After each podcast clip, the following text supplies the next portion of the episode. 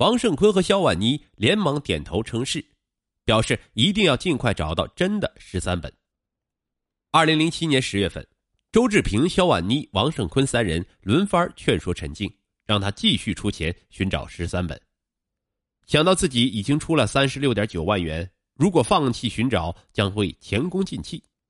于是，陈静在他的暂住地北京市朝阳区管庄乡双桥东路一号院，陆陆续续分了四次给肖婉妮，一共三十八万元，两项加起来共计七十四点九万元。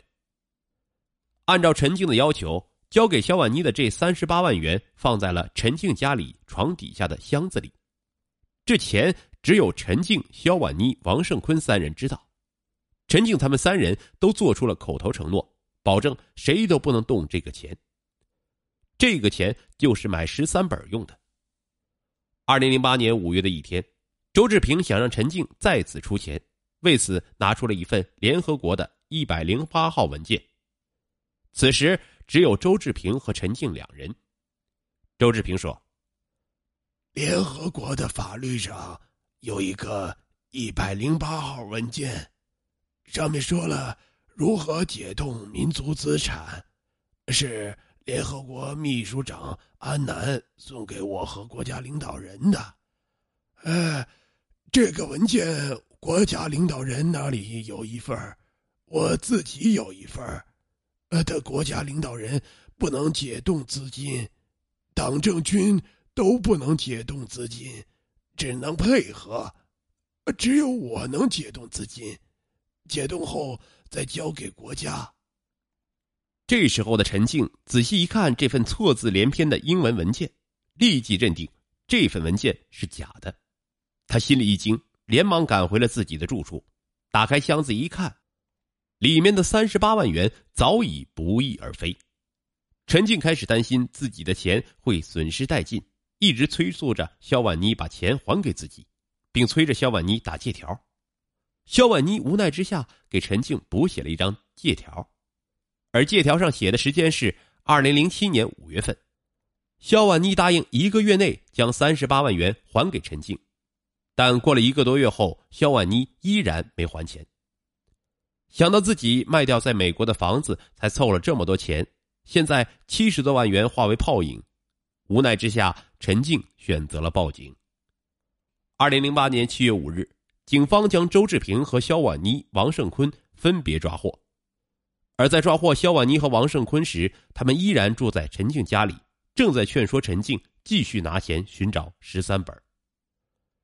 直到周志平被抓获后，陈静才从警方那里得知，自称李烈军的周志平其实只有小学文化，所谓的北京五煤伟业投资管理有限公司。实际上是别人二零零二年六月二十日申请成立的，注册地在北京市的平谷区平谷镇。按照周志平的说法，五煤公司的执照是朋友送给他的。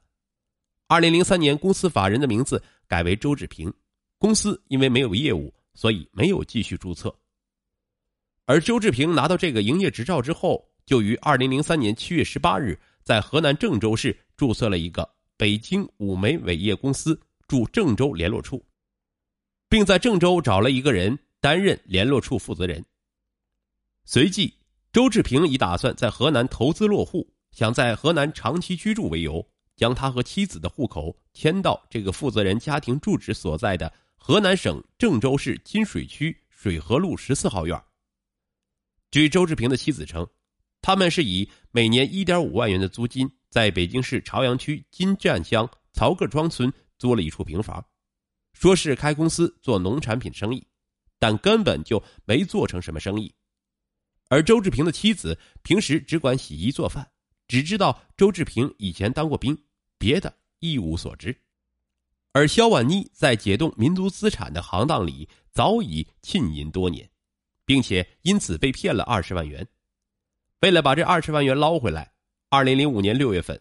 肖婉妮和王胜坤投奔到了周志平的麾下，开始了新一轮的诈骗。周志平并不给他们开工资，只是商定做成民族资产这件事后给提成。其实大家心知肚明，这个公司是假的，完全是以解冻民族资产的为幌子骗人的。直到肖婉妮认识了陈静，肖婉妮和王胜坤才合伙给陈静下套。两人先是跟陈静合住在一起，找来很多人商谈解冻民族资产，制造了此事的假象。随即又劝说陈静搬到离周志平很近的北京市朝阳区管庄乡，最后再让周志平出面，并用国际国内的几十份假文件引诱陈静上当。除了陈静之外，所有人都知道这是个骗局，但他们心照不宣的抱团合伙骗人。他们能够修炼如此高明的骗术，并非一日之功。正如周志平所说：“去做一件根本就不存在的事情，不光要骗别人，还要骗自己。只有骗了自己，做起来才会更像。”而在骗得陈静相信之后，他们并没有让陈静一次性拿出很多钱。他们明白，那样陈静会接受不了。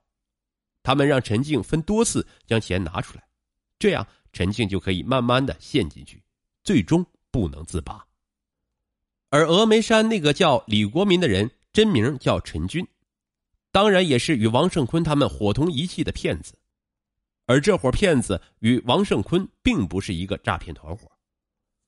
无独有偶，就在周志平诈骗团伙被审判的同时。另外一个名叫黄石松的，也同样冒充民国开国元勋李烈钧，以解冻民族资产的名义诈骗他人五十余万元，被北京市海淀区法院判处有期徒刑十一年。真实的李烈钧出生于一八八二年，曾追随孙中山先生革命，是国民党早期著名将领。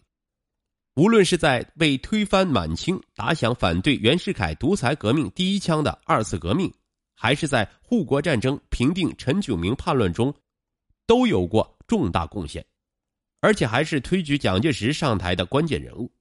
让人哭笑不得的是，李烈钧早在一九四六年二月就卒于重庆。那么，如此荒诞不经的骗局，为什么会有人相信呢？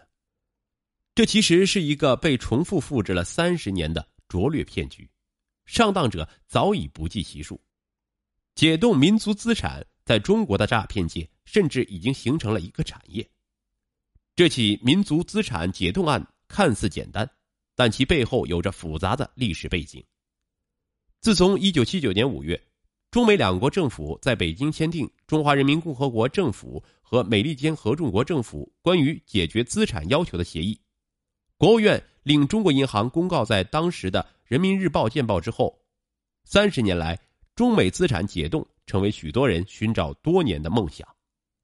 一些骗子在中国的西南、中南、华东各省区展开一轮又一轮的解冻民族资产的连环诈骗。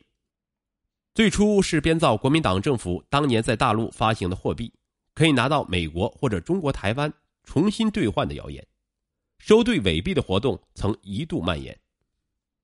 为此，一九七九年十二月至一九八零年十月，中国人民银行连发三个文件，坚决要求制止收兑伪币等打着解冻民族资产的名义诈骗活动。但这些文件并没有阻止此类谣言的传播，延续至今，犯罪手法像传销一样一棒接一棒，使得为数不少的百姓对此深信不疑。不惜倾家荡产的疯狂追寻这些根本不存在的巨额财富，更有一些心术不正之人用此说法设下重重骗局，打着为民族资产解冻的旗号四处招摇撞骗。近三十年来，以此为名实施的诈骗案件在全国各地屡屡发生，受骗群众数量庞大。不仅在大陆，我国台湾也曾发生类似案件。国民党大佬陈立夫生前秘书朱祖义向外宣称，陈立夫生前曾掌管一笔巨额民族资产，并出示了陈的亲笔信函，当时还掀起了一阵寻宝热。